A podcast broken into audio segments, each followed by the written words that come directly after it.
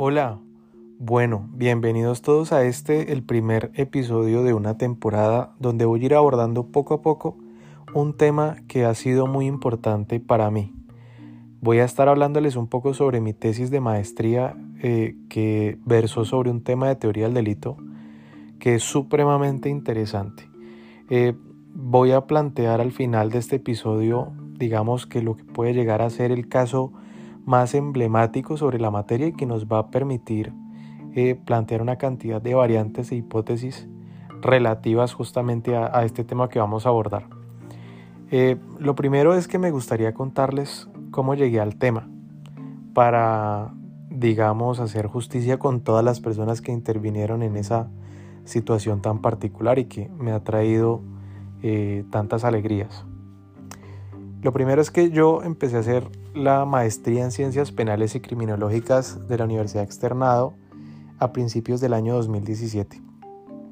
Yo llegué a la maestría, era un estudiante que me había graduado hace dos meses, no menos, un mes de pregrado. Y eh, pues en las primeras semanas, eh, en las primeras visitas de clase, me había llamado la atención el tema de la imprudencia inconsciente. Yo decía, bueno, mire, si en materia de derecho penal hay un principio que se llama culpabilidad y el principio de culpabilidad implica que no puede haber una responsabilidad por la mera existencia de un hecho, digamos, pensemos en un caso sencillo de homicidio. Eh, mm, lo que hace delito un homicidio no es que haya un muerto, sino que entre otras cosas se pueda establecer una relación entre esa muerte y una persona, ¿sí? Entre esas cosas, pues que el hecho sea dominable, que sea previsible, ¿sí? Que la persona pueda advertir que como consecuencia de su comportamiento alguien va a morir. Yo decía, bueno, ¿y cómo puede ser posible que en ese orden de ideas la culpa sin representación o imprudencia inconsciente, que son lo mismo, pues pueda constituir delito? Yo decía, si aquí el autor, y, y, digo, y de pronto lo explico para los que no lo tengan en claro, pero en materia de derecho penal cuando hablamos de imprudencia o culpa, hablamos de una modalidad del comportamiento delictivo en donde la persona no actúa con la total certeza de que su comportamiento llevará a la causación de un resultado que hace parte de, un tipo penal, de una norma que consagra un delito en el Código Penal, eh, o bien no quiere llevar a cabo la acción que produce ese resultado. Digamos de manera sencilla y volvamos al caso del homicidio para ir poco a poco, pues básicamente la, la culpa o el homicidio imprudente se dan cuando yo produzco la muerte de una persona aun cuando no tenía la plena certeza de que mi actuar llevaría a la causación de ese resultado. Entonces yo decía, bueno, problemático desde el punto de vista de la culpabilidad, principio de culpabilidad, que podamos entender que un hecho de esas características puede ser delito.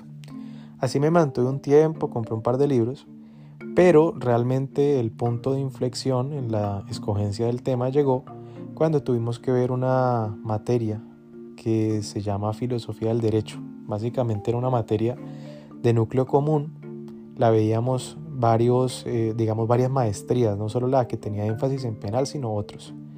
Y era dictado por dos docentes del externado. Eh, la primera era la doctora Natalia Bautista Pizarro y el segundo docente era Carlos Bernal Pulido. La doctora Natalia Bautista eh, es una abogada egresada del externado y que se fue a hacer estudios de maestría y doctorado en la Universidad de Bonn, en Alemania, bajo la dirección de uno de los penalistas más importantes. Eh, incluso pues a día de hoy está vivo, es profesor emérito y es conocido. Los que sepan ya un poquito de derecho penal lo reconocerán al instante, el profesor Gunther Jacobs y eh, pues básicamente ella era la encargada de, dictar la mitad del curso de filosofía del derecho. Realmente la, clase de, la doctora Natalia fue atrapante, eh, manejaba los temas con una facilidad increíble, temas eh, duros de filosofía, por ejemplo, concepto de derecho en Hobbes, también en Kant, en Hegel, básicamente en eso consistía esa asignatura. Y me gustó tanto, hice un clic eh, con ella en, ese sentido y le escribí un correo electrónico y ella muy amablemente me contestó yo le indicaba que era eh, para hablar sobre mi posible tema de tesis. Y ella eh, me puso una cita en una de las cafeterías de la universidad cuando tuvo un ratico libre en su agenda. Fui, hablé con ella, le planteé mi tema y me abrió los ojos y me dijo, bueno, eh, tiene, veo que usted tiene muchas fallas conceptuales y entre otras cosas eh, está manejando unas tesis muy psicologicistas. Mm, yo la verdad ni siquiera sabía qué me quería decir ella con eso. Quedé un poco sorprendido, pero ella eh, me dijo, mire, yo pues le recomiendo este otro tema. Creo que es interesante desde el punto de vista de la dogmática del derecho penal y no hay acuerdo entre varios autores y de hecho usted lo podría plantear es cómo lo abordan estos, estos autores que son de un poco más de actualidad. Entonces me hizo la sugerencia de el tema que vamos a denominar como los conocimientos especiales del autor en la determinación de la conducta prohibida. Básicamente vamos a entenderlo de una forma más sencilla y así vamos a abrir toda esta sección con el caso del denominado mesero biólogo. El caso es el siguiente. Hay eh, un estudiante de biología que para poder tener más dinero, tiene planeado viajar en sus vacaciones, eh, decide trabajar en un, en un restaurante como mesero. Un día, en, el ámbito de su trabajo, pues observa que el chef está innovando con una nueva ensalada y en esta ensalada ha introducido unas setas, unos hongos, unos champiñones, como quieran llamarlos, que son venenosos y que si se comen pueden producir la muerte. A ese conocimiento, eh, este mesero llega única y exclusivamente por sus conocimientos como estudiante de biología. ¿sí? Nadie más en el restaurante tiene la posibilidad de advertir esta situación.